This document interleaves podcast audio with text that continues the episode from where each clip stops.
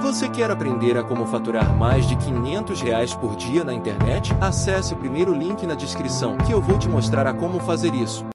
Existem algumas pessoas que vão ter dificuldades para ser rico, que têm dificuldade para entender o que é importante para elas. Não é uma questão financeira, de renda, de onde vieram, onde vivem, mas porque as pessoas não acreditam nelas mesmas, porque elas estão habituadas. Ajuda. Tem uma dificuldade, papai ajuda, padrinho ajuda, governo ajuda, ONG ajuda. Então a pessoa, quando ela não confia na capacidade dela, ela vai ter mais dificuldade de encontrar felicidade porque não tem fim. Tenho fome, alguém me dá uma marmita. Eu não tenho casa, alguém me dá um teto. Eu não tenho carro, alguém me dá transporte. E eu vou ter cada vez necessidades maiores e achar que eu não consigo ter o que os outros têm porque ninguém está me dando. Então, se a pessoa não tem educação para construção, para elaboração, ela vai ter dificuldades. Né? Então, o primeiro passo não é nem educação financeira, acho que é um pouquinho de educação empreendedora para que todo mundo tenha um pouquinho daquele conceito do sobrevivencialismo. Se eu não encontrar onde comprar, eu tenho que dar um jeito de fazer. O Brasil é muito generoso em termos de terra, clima, fertilidade você plantar qualquer coisa no fundo de casa, vai dar. Nós temos clima e solo para tudo. As pessoas não se mobilizam para isso. Tá? Eu não consigo entender como que mesmo numa comunidade, mesmo aquela dificuldade que passa o esgoto atrás da casa da pessoa, a pessoa não consegue mobilizar para aproveitar esse esgoto e uma compostagem, um tratamento e fazer uma cozinha coletiva. Sei lá, vamos fazer um biodigestor que consuma aquele esgoto, né? Não deixe ele criar ratos lá embaixo. Por quê? Porque nós não somos estimulados a esse tipo de construção. Eu acho que enriquecer é para todos. O conceito de enriquecer não é necessariamente chegar a um milhão, dez milhões de patrimônio, ter uhum. uma casa espaçosa, um carro conversível. É, isso é status. Tem o lance de entender a riqueza também, não apenas como posses, conquistas, mas sobre você ter abundância daquilo que é importante para você. O importante para quem vive numa grande cidade é sim ter conforto, é ter segurança, é ter um, talvez um carro que te transporte com segurança, eficiência, potência. Uma pessoa do interior pode ser que provê a sua família, poder ter a certeza de ver o pôr do sol é, e não faltar nada, não ter medo de faltar saúde longo da vida, acho que faz uma diferença muito maior. O conceito de ser rico, ele é bastante relativo, depende muito de onde a pessoa está. Da pessoa ter predisposição para aquilo ou não. Neymar, Mbappé foram descobertos logo cedo, grandes talentos e, de certa forma, foram apresentados a oportunidade de desenvolver esses talentos. Imagino que se Neymar tivesse sido convidado para engraxar sapatos, né, ou para ser, de repente, ajudar um professor e se tornar um educador, talvez não teria desenvolvido seu talento. Eu me considero uma pessoa bem-sucedida, mas eu demorei a me considerar uma pessoa capaz de me tornar bem sucedido. Eu fui tímido quando criança, eu comecei a praticar o esporte, eu não era dos melhores do meu esporte. Eu cheguei ao ensino médio como um aluno que não se entrosava, era tímido, não conseguia participar dos grupos dos melhores alunos. O que me deu maior autoconfiança foi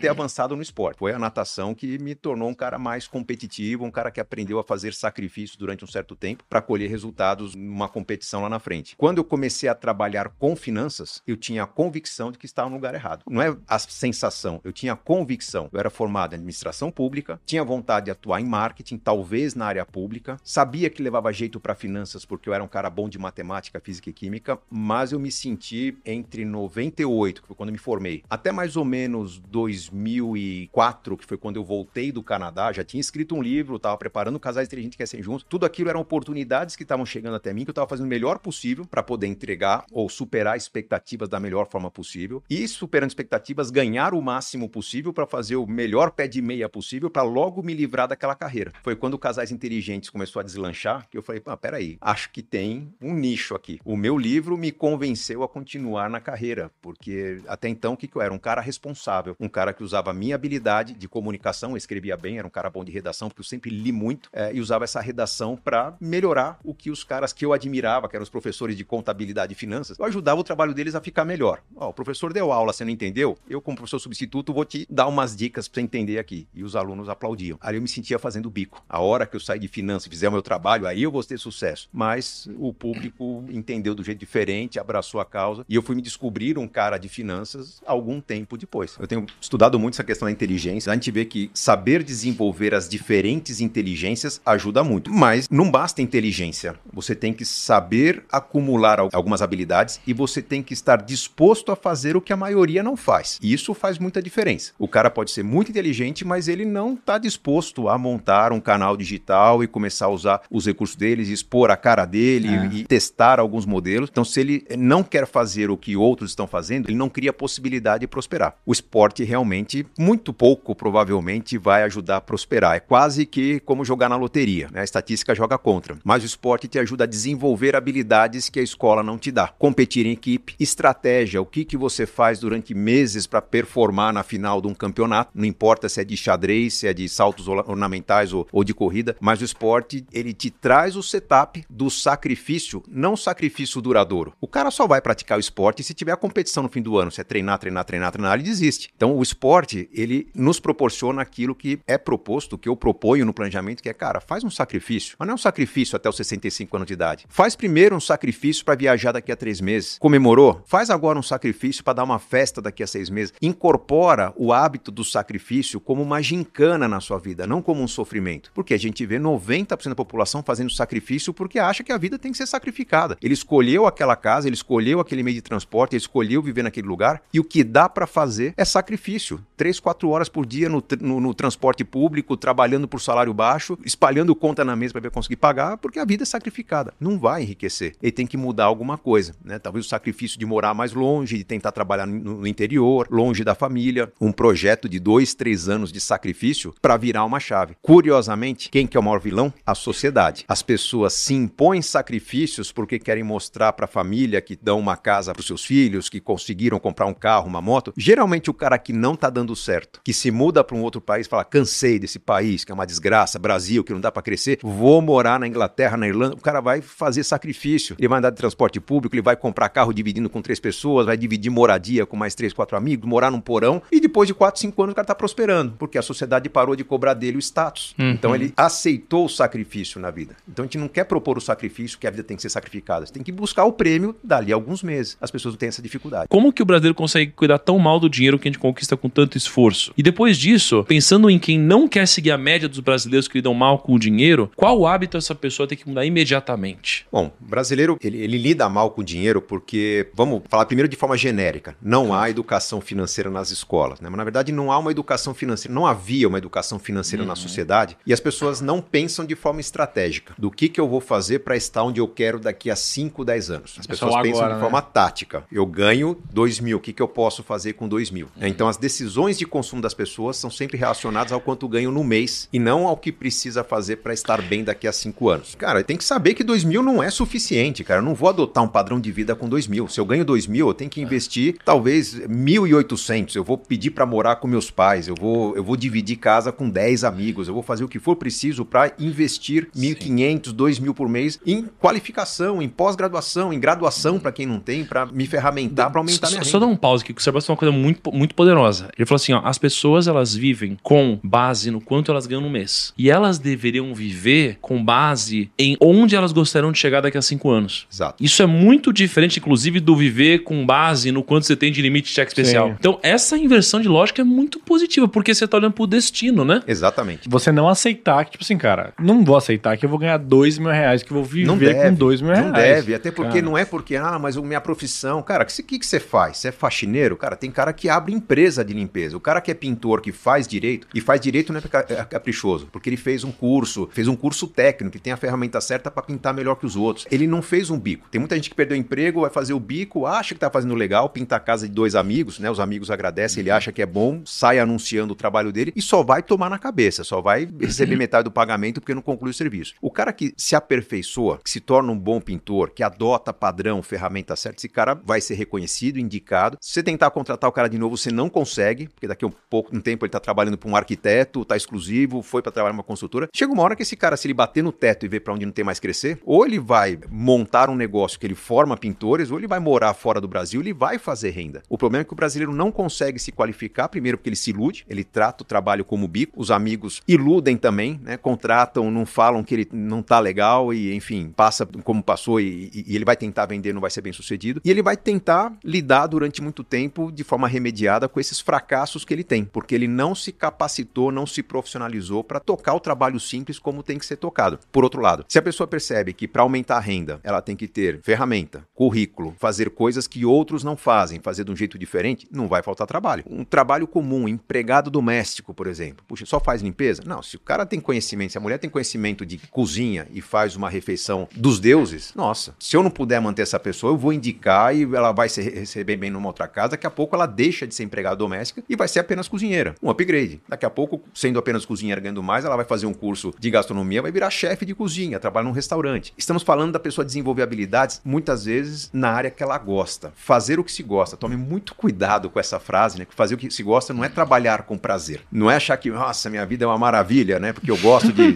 fazer massagem e vou abrir um é. spa, né? Não. Fazer o que gosta é fazer aquilo que você tem facilidade de aprender. Se uma criança é exposta a biologia, matemática, geografia, física na escola, é para ela testar diferentes caminhos e descobrir o que ela gosta mais. Se ela tem facilidade de aprender matemática, alguma coisa na área de exatas será menos sacrificante para ela do que uma pessoa que tem que aprender do zero. Aquilo que a gente está falando do jogo do futebol, dá para chegar a ser um Neymar? Olha, ou o cara nasce nato, né, com habilidades, ou ele treina muito para chegar perto. Agora, vai treinar muito quem gosta de treinar. Se eu pegar um cara que não leva o menor jeito de futebol, treinar muito dele, ele vai tentar ser um jogo do futebol, vai sofrer pra caramba e não vai conseguir. Se ele ama aquilo, ele chega perto. Ele vai fazer uma carreira. Não vai ser o Neymar, vai ganhar razoavelmente ok, mas vai ter, vamos dizer, uma facilidade de desenvolver aquela carreira que outros não têm. Então, um bom caminho é presta atenção no que você gosta de fazer. Crie um plano para abandonar o que você não gosta de fazer. Foi o que eu fiz várias vezes na minha carreira. Eu amava dar aula, mas a hora que me fizeram dar aula 14 horas por dia, que eu comecei a perder coluna, voz, né, já não conseguia mais nem ter tempo com a minha esposa, recém-casado, cara, vou bolar um plano para diminuir isso aqui. Qual que é o plano depois de ser professor? Cara, deu um jeito de me tornar palestrante, bom pra caramba, você recebe, mas passa 30, 40 horas por semana no avião. Levei bronca até de aeromoça, falando, cara, você tá voando demais, nosso sindicato não permite fazer isso. Tava longe de casa, bolei um plano para diminuir o ritmo das palestras. Marketing digital, mesma coisa. Tô lá em casa trabalhando, mas o tempo todo me expondo, vou bolar um plano para me recolher desse, desse excesso de exposição. Então tem um plano para sair do que te incomoda. Tem um plano para avançar naquilo que é mais fácil para você. Isso vai permitir a você que avançando no que você gosta, cara, você tem que estudar quatro horas a mais por dia, aquelas horas que os outros estão dormindo, pelo menos você gosta. Você vai ter facilidade. Já não é sacrifício. É um esforço dentro de algo que é natural para você. Quais seriam os três hábitos que a gente deveria ter para que a gente ficasse rico financeiramente? Primeiro hábito é você se imaginar onde você quer estar daqui a um tempo. Hum. Ter uma estratégia para alcançar uma situação futura, você sacrifício para alcançar uma, algo divino, né? Algo uhum. que eu uhum. não consigo com o meu salário, algo que eu não consigo no meu dia a dia. Eu vou me imaginar, talvez viajando, talvez numa casa melhor, talvez ajudando meus pais, não importa o que, mas se enxergar no futuro é um hábito que a maioria não tem. As pessoas querem se enxergar no fim do mês ou nesse momento dar para os filhos o que não tiveram na infância. Um segundo hábito, conversar sobre construção de sonhos, conversar sobre objetivos. Em alguns dos meus livros, dois dos que eu, eu trato para casais, eu falo que falar sobre dinheiro não é perguntar por que, que o outro gastou determinada coisa. Cara, por que, que você gastou tanto no mercado? Por que, que você comprou esse vestido? Cara, alguém gastou no mercado ou comprou um vestido porque decidiu comprar, caramba. O porquê decidiu uhum. pode ser frustração, tá faltando sexo, não tem recompensa e trabalha demais, não importa, mas a pessoa decidiu. O que tá levando a decisões é porque talvez está faltando um motivo maior para não fazer isso. Então, falar sobre dinheiro é perguntar, cara, o que que falta pra gente ser mais feliz? O que que falta pra gente ter algo melhor? Eu, eu convido as pessoas a começar essa conversa simplesmente perguntando, você tá feliz? Porque no namoro, normalmente duas pessoas diferentes se encontram e falam, pô, a gente tá feliz pra caramba, vamos ser felizes pelo resto da vida? E aí decide casar e só pagar contas, cara, não acaba a felicidade. Desaparece o que diferenciava um do outro. Pô, a pessoa que gosta de montanha se apaixona pelo que gosta de mar e fala, porra, não sabia que o mar era tão bonito, né? Vamos visitar o mar pelo resto da vida? Não, o resto da vida agora você vai trabalhar que nem um retardado, vai pagar a prestação da sua casa, do seu carro, plano de saúde, que não vai dar tempo de ir pro mar, porque a vida tá difícil. Então, ser feliz é, vamos tentar resgatar aquilo que a gente queria fazer das nossas vidas. Eu trabalho hoje formando planejadores financeiros. O maior desafio que o planejador financeiro tem não é em montar a carteira de investimentos, tirar da dívida, é tentar arrancar da pessoa o que, que faz ela feliz mesmo. É mais fácil orientar hoje um pós-adolescente, o cara que ainda tem sonho de, ah, eu quero ser piloto de Fórmula 1, eu quero visitar o mundo inteiro, eu quero escalar a montanha mais alta. Esse cara tem um monte de sonho. Você vai falar com um cara de 40 anos? Não, eu quero garantir